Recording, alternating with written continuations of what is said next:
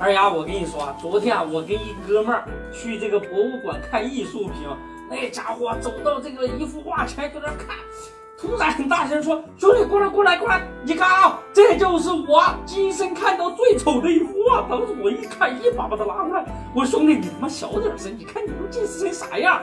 这个是一面镜子。” 这哥们儿得赶紧换副眼镜了，赶紧试试我这一副装逼撩妹高科技工业四点零级电子与性感鱼体国际时尚大品牌墨镜。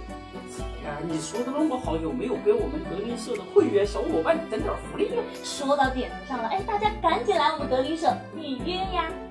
这个大家可以去德林社预约我们的福利啊，同时观看今天我们的视频，投行坑爹到底有哪些馊主意？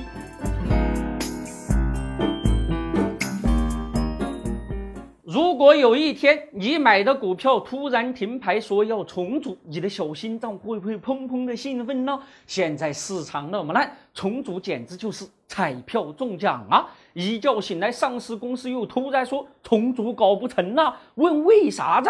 上市公司说啊，证监会不接收保荐投行送的材料啊，坑爹吧！投行坑爹到底有哪些馊主意呢？恒天海龙的小股民现在估计鼻子都气歪了，重组说停就停了。质问上市公司是不是跟投行西南证券有关呢？恒天海龙的高管马上站出来洗地，说没有的事儿啊，他们在重组的过程中那是相当勤勉了。两天之后，一大堆上市公司站出来打脸，说啊，西南证券把我们害惨了，重组搞不成了。现在证监会已经进场调查了，西南证券弄死他就不告诉你到底发生了什么事儿了。看看兴业证券、新泰电器那么坑爹，还要先拿出五点五亿银子来赔偿股民。现在好了，证监会一生气，几十个项目连坐，都别搞了。造过的假纸是包不住的，江湖人士都说了，出来跑。迟早要还。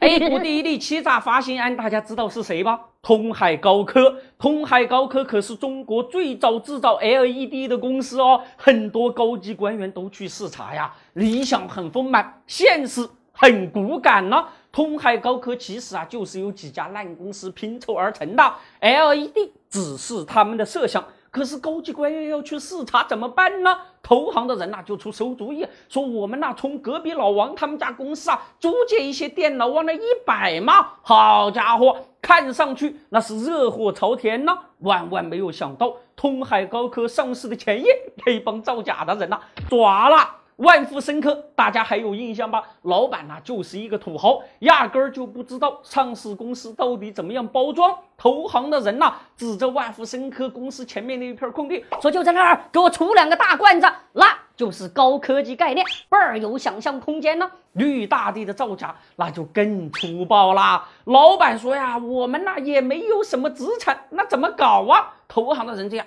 眼珠子一转，说有了，你们不是搞华为的吗？搞华为不是有土地吗？现在土地那么贵，整一片荒山，那就是一笔大大的资产了。忽悠，我是向你忏悔来了。接着忽悠，A 股啊，到处都充满着诱惑，投行的馊主意，只有你想不到，没有他们做不到。一旦项目被株连，以后谁还敢跟造假的投行合作呢？造假案爆发之后啊，赔偿。造假上市公司股民的损失，可是被株连上市公司股民的损失谁赔偿啊？面对造假坑爹，也许股民们会说，他们那些人都是空明会理亏，敢想敢干，傻傻傻！